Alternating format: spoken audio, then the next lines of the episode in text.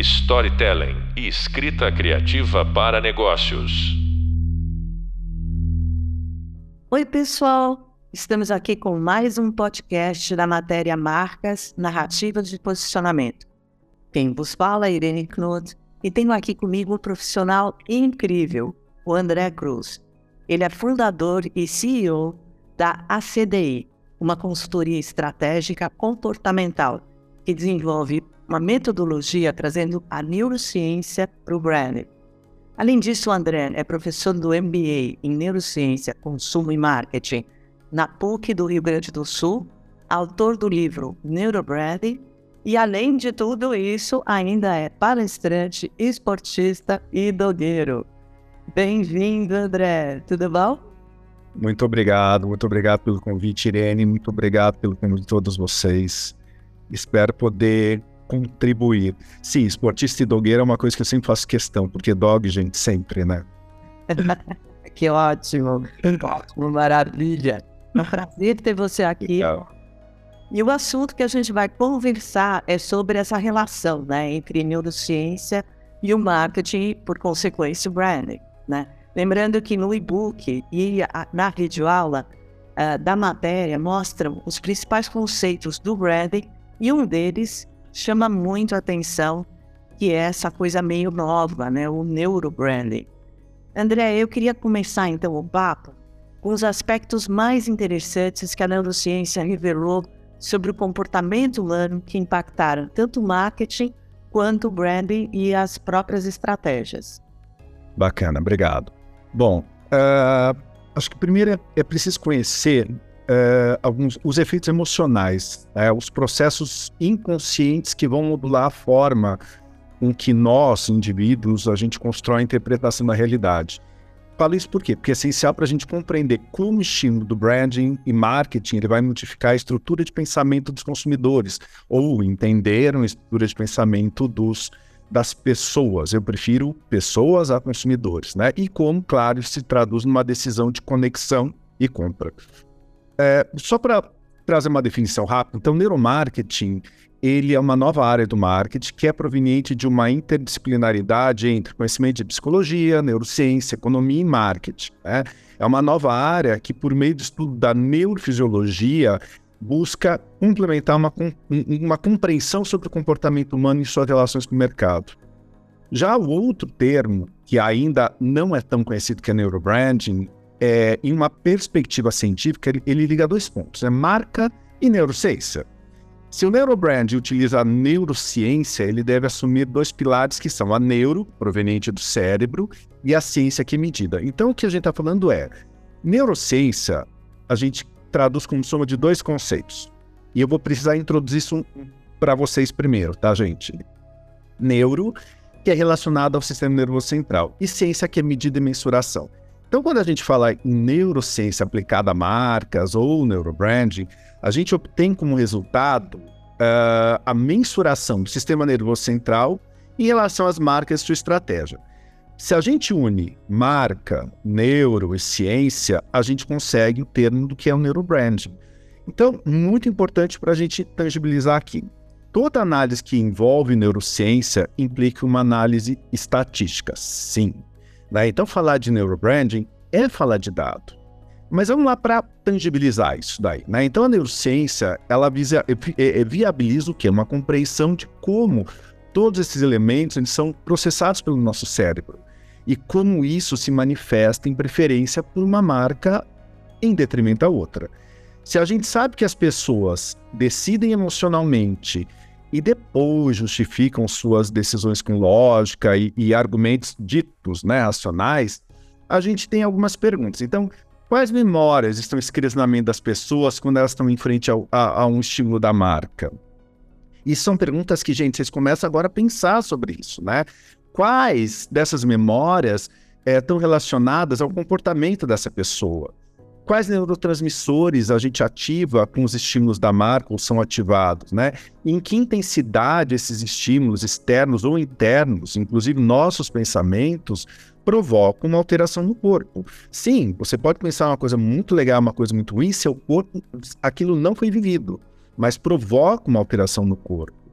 Então, quando a gente soma o branding aos conhecimentos sólidos da neurociência, a gente consegue entender o que e de forma como negócio, né? Entrar em novos mercados, gerar reconhecimento de marca, criar nova categoria de produto, desenvolvimento estratégico de embalagem, ou entender uma melhor performance do marketing para criar uma conexão emocional com o consumidor. Ou seja, é estratégia de lançamento de produto, posicionamento de imagem ou marca. Então, finalizando essa primeira parte, vamos lá para os conceitos iniciais. Né? Kotler fala, planejamento estratégico é definido como o processo gerencial de desenvolvimento e manter uma, uma adequação razoável entre objetivo e recurso da empresa, e mudança e oportunidade. Acker, David Acker fala, marca é um conjunto de percepções construídas na mente do consumidor. Né? E mesmo Kotler fala, branding significa fazer uma determinada promessa ao cliente de entregar uma experiência satisfatória, né? Uh, então nós estamos vendo que grandes, eles já estão falando faz tempo desse human to human, né? Do comportamento, do conhecimento, da necessidade de conhecer o comportamento das pessoas. Então o que eu posso falar é, nessa primeira é, para as empresas construir memória de marca é mais do que nunca uma questão de sobrevivência, porque a gente sabe que sentimento influencia diretamente nossa decisão. Marca forte é marca verdadeira, é marca crível e entrega o que promete. Marca forte, ela deve ser percebida e deve se conectar emocionalmente às pessoas. Quando você tem essas duas pontas, você começa a ter o quê? O uso da neurociência no branding, junto com um olhar comportamental e para ter mais assertividade na, na estratégia que você entrega para as marcas. Desculpa, mas nessa primeira parte já tinha que ser um pouco mais conceitual, tá, gente? A gente vai dar exemplos aqui, vai falar, enfim, vai tangibilizar tudo de uma forma também mais tranquila sobre esse assunto. Eu até quer, queria pegar um gancho e ressaltar uma coisa que você colocou logo no começo da tua fala, né? A diferença entre as marcas olharem para consumidores e para pessoas, né? As marcas que querem se relacionar com a vida das pessoas, não olham somente para os seus consumidores, que é um momento da vida delas. Né? A marca que se relaciona com as pessoas durante a vida delas, não só no momento de consumo, ganha uma relevância muito maior. Né? Queria ressaltar isso porque eu acho que isso também é, é uma coisa importante até para os pontos que você levantou depois. Tá? Minha próxima pergunta é, é você poderia citar os, os que considera, né, os conceitos que considera mais relevantes, explicar um pouquinho como eles mudaram determinadas percepções. Tem uma coisa que eu gosto de falar que é o seguinte: não é meu, não é meu esse conceito, tá? Grandes estudiosos, neurocientistas, eles falam. A verdadeira venda, ela não acontece nas lojas ou nos sites. Ela acontece no cérebro das pessoas. Ela acontece nos nossos cérebros, ou como prefiro, no, nossos cérebros, tá?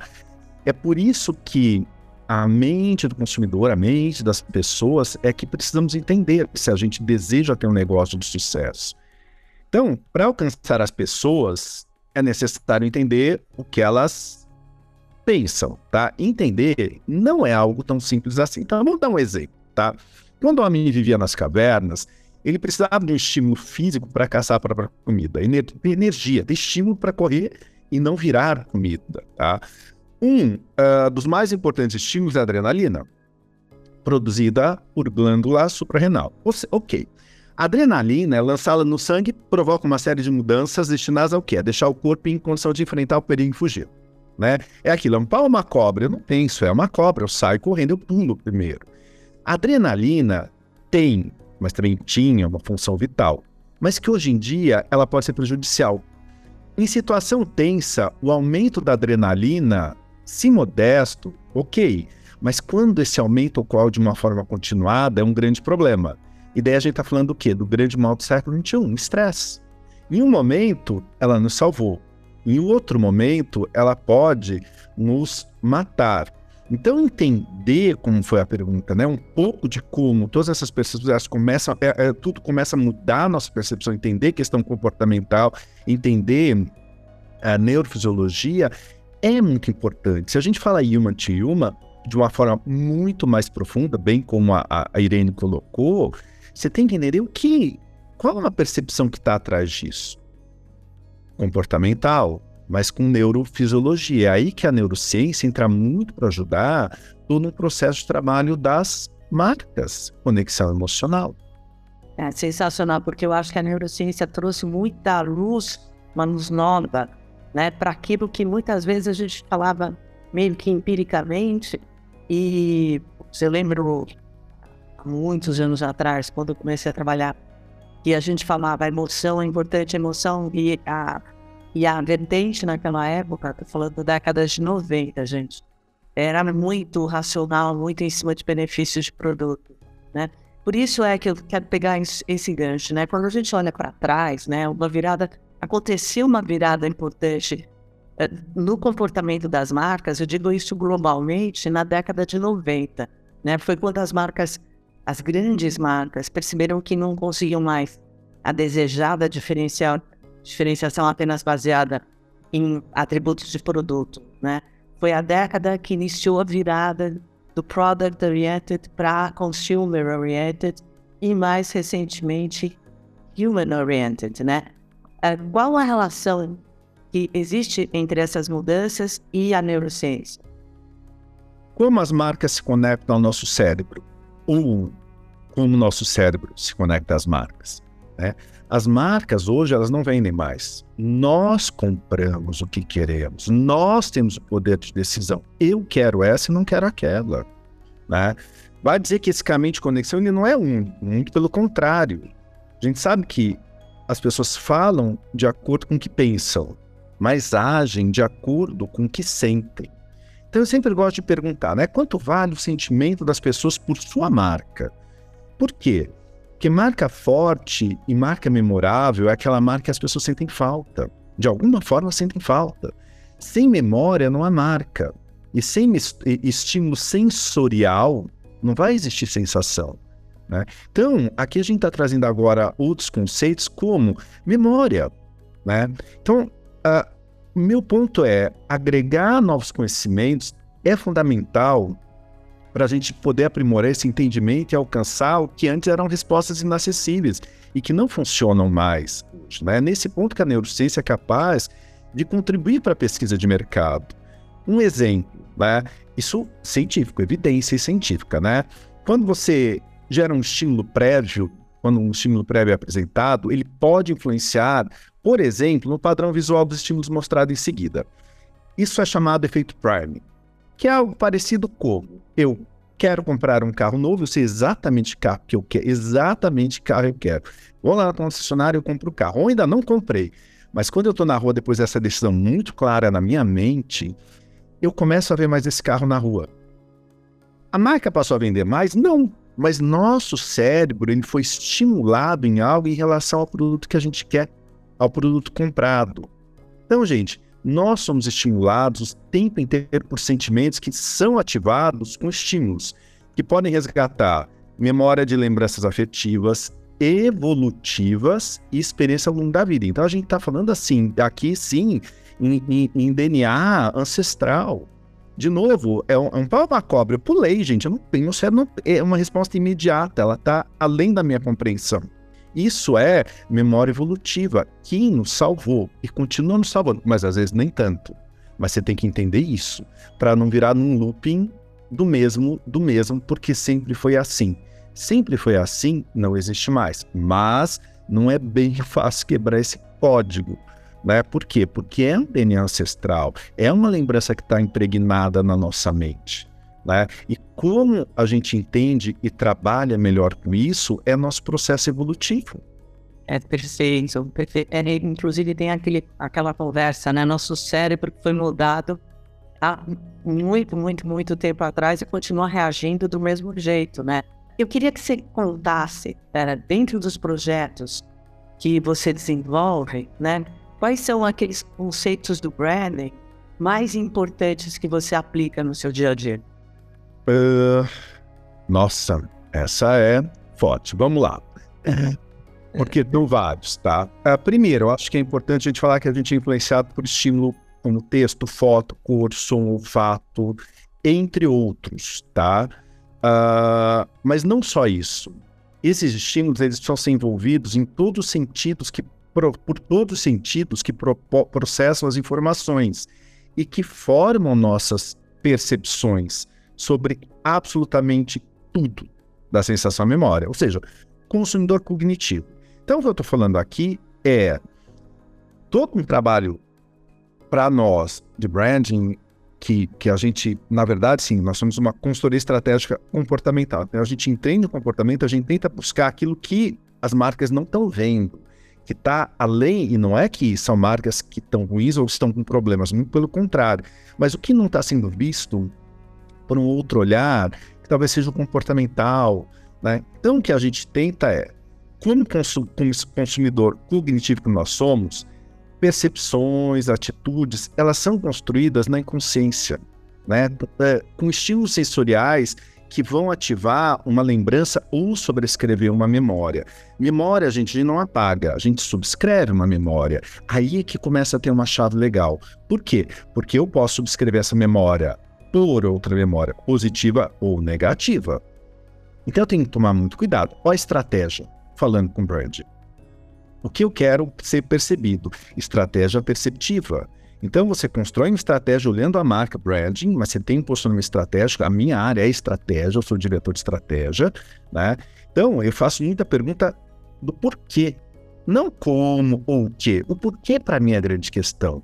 Porque quando a gente começa a fazer um questionamento do porquê, a gente começa a entender e compreender como essas descobertas todas elas podem ser utilizadas por profissionais de todas as áreas. Se eu é, capto, e olha que eu estou falando em brand, mas olha como a meu ver, o brand está relacionado com. Não tem como dissociar da estratégia, estratégia perceptiva, não tem como dissociar de uma análise comportamental, não tem como dissociar de você trazer equipamentos da neurociência para quê? Para ajudar na, a, numa captação de reação psicofisiológica das pessoas, por exemplo, num, num momento de exposição a determinado estímulo. Cruzando branding, comportamento e posicionamento estratégico, para gerar insight o quê? Mais assertivo para negócio, para descobrir novos produtos, né, para entender aquilo que não está sendo visto. Então essa junção para a gente, ela, ela é nosso negócio. Nós fazemos esse cruzamento, tem muita pesquisa envolvida sempre nos nossos cruzamentos, mas é isso. Eu entendo muito reação psicofisiológica, mas que estímulo é esse que eu quero expor e por que eu quero esse estímulo e aonde eu quero, o que eu quero entender ou não com a exposição desse determinado estilo. Quando você consegue ter um alinhamento disso, o que acontece? Fica mais claro com quem você fala e, principal, como essa pessoa precisa perceber algo. Mais do que só uma estratégia planificada é métrica e mensuração, é o que eu falei da ciência, né? Isso está sendo percebido, isso está sendo entendido como eu coloquei na minha estratégia. Então, para nós, nós temos uma, uma equação, mesmo matemática, que é branding mais neurociência versus comportamento é estra igual estratégia. Esse é o nosso universo. Não, a gente não consegue dissociar uma coisa da outra. Perfeito. Você, inclusive, você colocou uma coisa é, importante, né? Que é a questão de como é uma metodologia, né? Agora, como a própria a, a, esse próprio assunto do neurobranding é uma coisa muito recente. E aí acontece, e já aconteceu várias vezes comigo, você tem que explicar exatamente para o cliente o que você faz. Sem dúvida, a visão externa, é, como você tinha colocado antes, é o, o, a chave da questão. Mas como é que você, digamos, vende, entre aspas, né? Porque como é que você uh, explica para ele a importância da, da tua postura? Resultado para o negócio. Ponto. Resultado para o negócio. Um, o poder do neurobrand ele, ele começa numa força de associação com sentimento e lembrança positiva para gerar negócio significativo, significante e construir marca que a gente chama de marca memorável, né? A gente sabe que a, a força de uma marca ela está diretamente relacionada aqui, a capacidade que ela tem de criar memória na mente das pessoas por meio de experiências que vão criar conexões emocionais. E, gente, experiências verdadeiras. Olha, eu vou repetir essa frase. A força de uma marca, ela está diretamente relacionada à capacidade que ela tem de criar memória na mente das pessoas, por meio de experiências que criem conexões emocionais e verdadeiras.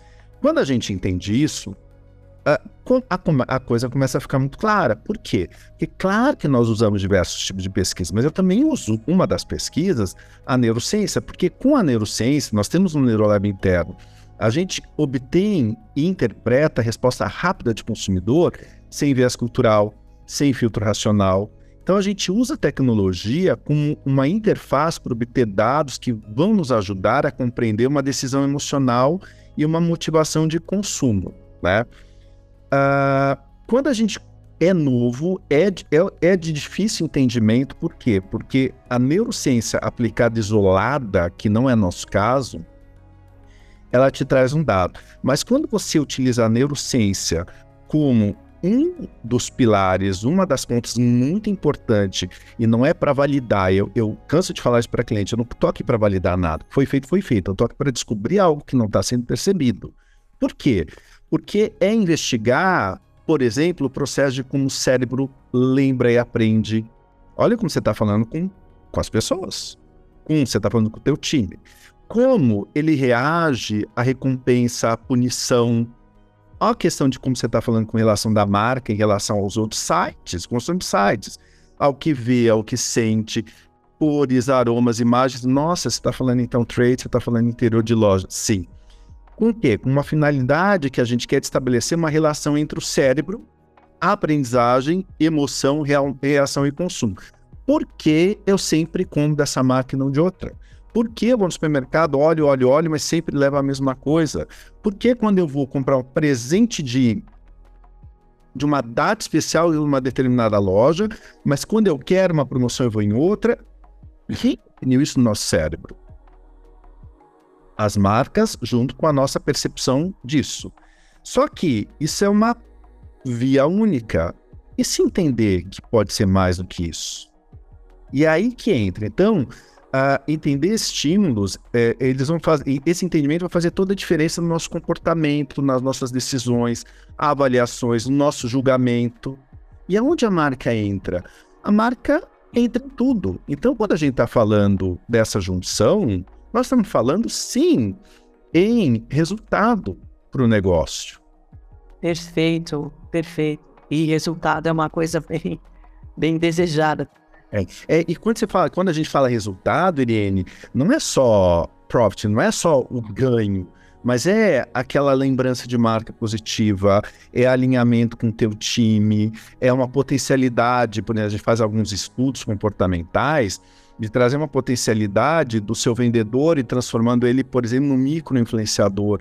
Né? O resultado não é só o ele é fundamental. Eu falo em negócio, eu sou de negócio, mas é uma, ele também tem uma, uma série de outras coisas, retenção de pessoas importantes.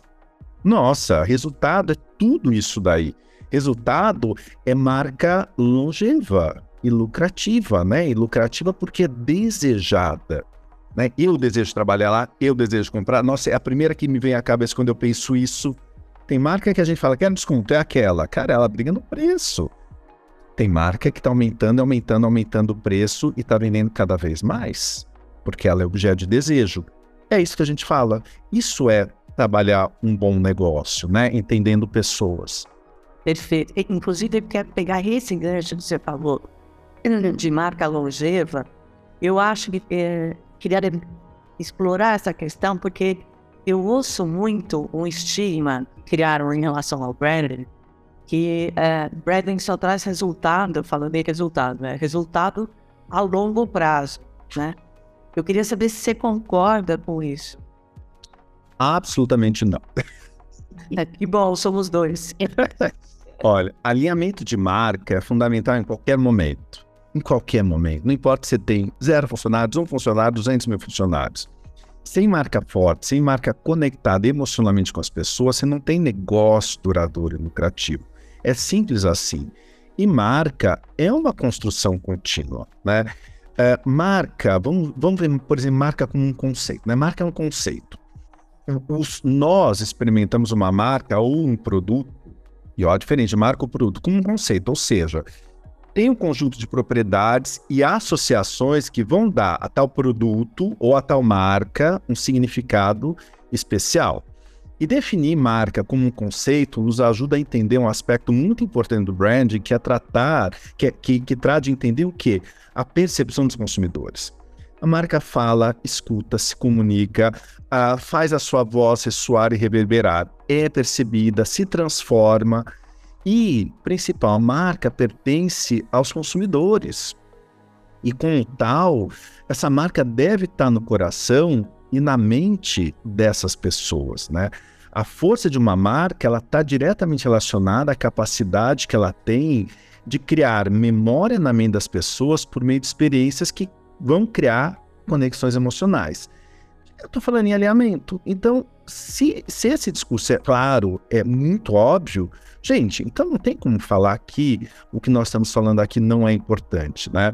É, quer saibamos ou não, e olha que interessante esse pensamento, as marcas sempre estão falando conosco por meio do que dizem ou não dizem, do que fazem e não fazem, uh, de, como, uh, de como todas as coisas se alinham ou não.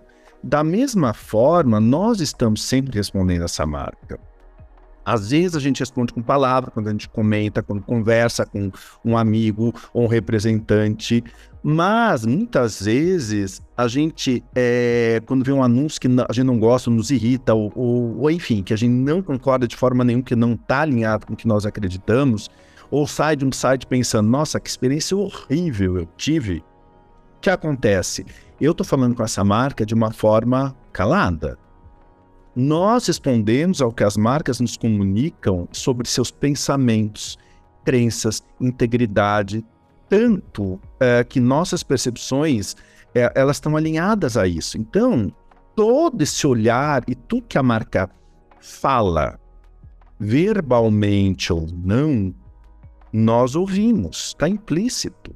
E nós decidimos se nós queremos nos conectar ou não a esse, uh, a esse, a essa marca. E se a marca é evasiva e ela não tem uma, um alinhamento em todos os pontos, nós percebemos isso claramente, o que ela está falando não é verdadeiro. Acabou. Então, mais do que nunca, se não houver esse alinhamento, se não tiver brand, se não tiver. Gente, que você quer da sua marca, você não vai atingir. Sensacional, André.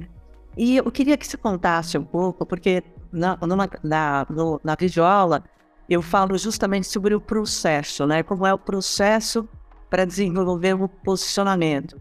Eu queria que você contasse como é o seu processo.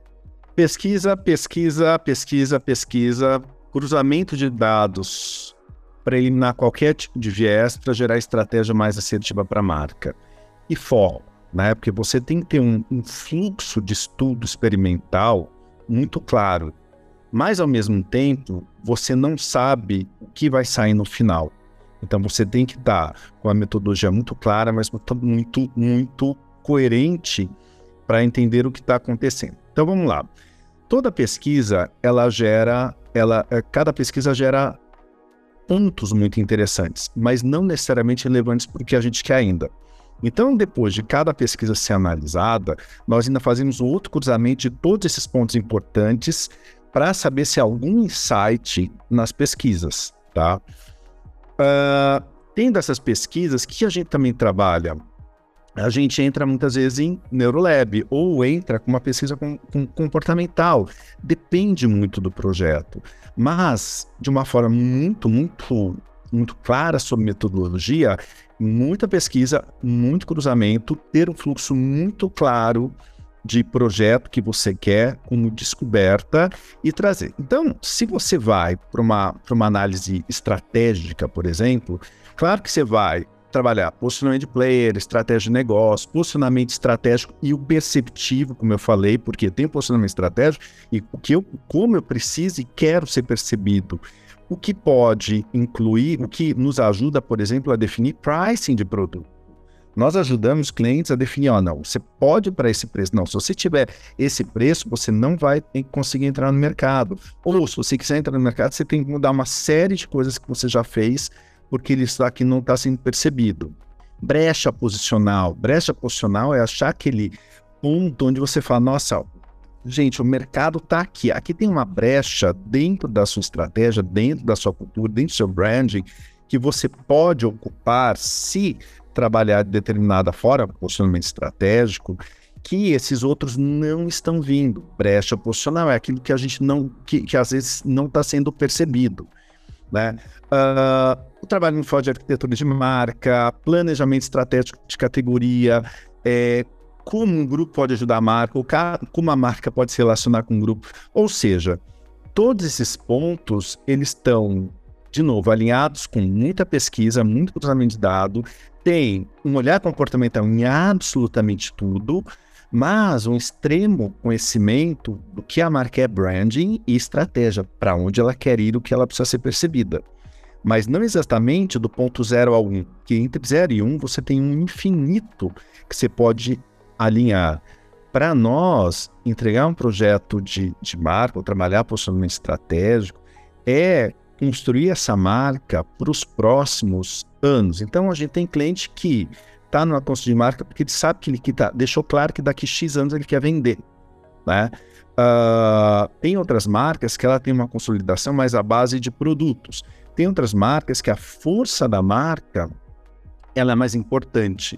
E a gente ajuda a trazer todo esse universo e, claro, imputar esse mindset do que a marca quer dentro dessa estrutura deles. Eu falo que é top-down e bottom-up. Por quê? Eu preciso olhar de cima para baixo e preciso olhar de baixo para cima e ver se há um cruzamento. Porque não adianta só também uh, o olhar as pessoas ao consumidor, se não tiver um time interno que também implante isso. Ou seja, esse olhar de novo de cruzamento, top-down, bottom-up, para a gente ele é muito, muito importante. Né? Entender, por exemplo, é, que estímulos vão influenciar esse ambiente, melhorar uma experiência de marca, que vão mudar uma natureza de comportamento né, através do que nós queremos, não só do que queremos, mas do que a sociedade está caminhando. Mas o que é? Para onde a sociedade está indo? Para onde está indo o comportamento? Olha lá a geração Z, gente, 25% de compra na mão desses caras dessa geração interessantíssima. Eles mudam mesmo de marca. Se a marca não, se eles não se conectarem à marca, essa marca não entregar o que eles querem, eles compram outra marca. Ponto. Né? É, empresas renomadas como Citibank, Disney, eles contemplam, olha que interessante, é, nos estudos acerca dos consumidores, das pessoas, áreas de conhecimento como musicologia, neurologia, filosofia, zoologia, antropologia, psicologia, sociologia. Essas grandes trabalham com isso. Cruzam tudo isso, né? Então, é, se o comportamento muda, como nós não vamos atualizar a interpretação dos nossos conceitos, dos conceitos de gestão, economia, marketing, comunicação, né? Olha a hegemonia de um Google, do dia para a noite vem um chat GPT e coloca essa hegemonia abaixo algo que um dia antes você falou. Como assim? Ou mesmo quando nasce a internet, ninguém sabia ao certo que ia dar, mas sabia que era uma revolução. E a hoje é exatamente isso. Nós não sabemos para onde ela vai, mas sabemos que é uma revolução que não tem mais volta. Bom, ruim, gosto, não gosto, não é mais essa questão. Mas há um ponto de disrupção muito claro. Né? E você está falando na base de tudo questão comportamental. Como as pessoas estão se conectando com isso? O que isso vai gerar ou não vai gerar? Né? E um terceiro exemplo, quando veio o iPhone, né? que era o BlackBerry lá, que você tinha as teclas, de repente não tem. Vai acabar com o mercado? Não, criou um mercado gigantesco de desenvolvedores de app. Nossa, a, quando o iPhone entrou no mercado, um novo mercado se abriu para esse novo modelo de negócio. É isso que nós estamos falando. Então, ficar estagnado é o que não dá. Agora, mudar radicalmente? Não, gente. Por isso existe estratégia, por isso existe brand, por isso existe né, conceitos muito claros de você para onde eu vou e como eu chego lá e como eu preciso ser percebido nessa, nesse, nesse meu caminho. Então, voltando para aquela tua pergunta, é, Irene, sobre a necessidade do branding, é latente, não tem como. É, uma, é, é, é algo que não, não tem nem que se cogitar que é sem volta, simplesmente é, precisa, ponto. Perfeito, André. E para concluir, né, a gente tem agora alguns minutinhos, eu gostaria de que você contasse o case que você adorou ter participado. Nossa, gente, olha, eu sou uma pessoa apaixonada pelo que eu faço. Então, Taro, Lina Alimentos, Unilever, Premier Pet, Logs, Biotecnologia, Castelo, Gerantes. Nossa, todos eu adoro porque todos têm sua própria particularidade, né? Mas eu vou pegar um, um Boticário foi um case que eu gostei muito, né? Foi um, projeto, um dos projetos que a gente gostou muito de fazer. Por quê? Porque porque ele entra com, não, não posso contar aqui detalhes confidenciais, mas ele entra com uma descoberta que nós temos que fazer, ou que a marca representava na mente do consumidor em lojas físicas, tá?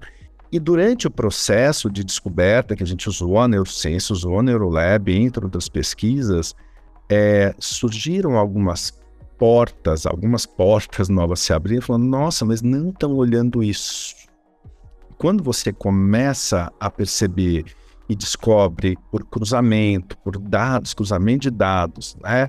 E olha o ser humano cognitivo, tem que ter a cognição, não é só o dado ali colocado. O dado colocado não é nada. Como eu vou decodificar esse dado? E quando você, quando a gente começou a decodificar para codificar em ações que a gente entrega, a gente falou, gente, como, como ninguém estava olhando isso, porque depois se torna muito óbvio, né? E eu sei que eu não contei o case em si, né? Mas eu não posso dar detalhe, mas é a descoberta de algo que não está sendo percebido, né? Isso não está errado. É essa a beleza do processo. O mesmo Linha Alimentos, a gente ressignificou a categoria adoçante. Quando nós começamos o projeto, era para mudar uma parte de rotulagem. Quando a gente começou a pesquisa, a gente falou, não, Uh, na pesquisa deu adoçante é, tem como memória, ó memória, é, é, obesidade, dor, doença, diabetes, só tem atributos negativos. Ressignificamos o projeto, porque a gente falou, não, vamos ressignificar o que significa a categoria adoçante no mercado. Então, a categoria adoçantes hoje de linha, ela tem outro completo outro significado né? Eu tô naquela, engordei, eu quero emagrecer, eu tô numa vibe mais natural, eu tô com ó, a turma que tá mais natural também quero tá, um dia sem pô, eu quero algo mais natural, 100% natural, ali, é, é, eu vou pro, pro um, fala lá, Stevia, Stevia, se eu, mas eu também sou, eu gosto de doce, eu vou pro escritório e eu quero zero. Você entra num fluxo que não é mais o produto em si, mas é aquilo que aquela, aquele universo comportamental ele te entrega, e de fato entrega, porque eles têm uma marca um produto fantástico, né? Então, todo case tem, tem pontos fantásticos assim, né, para se colocar, de descobertas mesmo e, e efetividade depois quando colocado no mercado. André, foi uma delícia te ouvir, assim, um conteúdo riquíssimo, né? Gostaria de agradecer imensamente a tua participação aqui nesse papo sobre marcas narrativas de posicionamento, quando a gente falou sobre a importância da, do neurobranding né, e outros conceitos importantes para a construção das marcas. Lembrem que existe um vasto conteúdo sobre isso no e-book e a explicação na videoaula. E no próximo podcast, vamos conversar com uma profissional brilhante André Ribeiro, Marketing Manager da Ontex, sobre a importância de um bom posicionamento. Não percam! Storytelling e escrita criativa para negócios.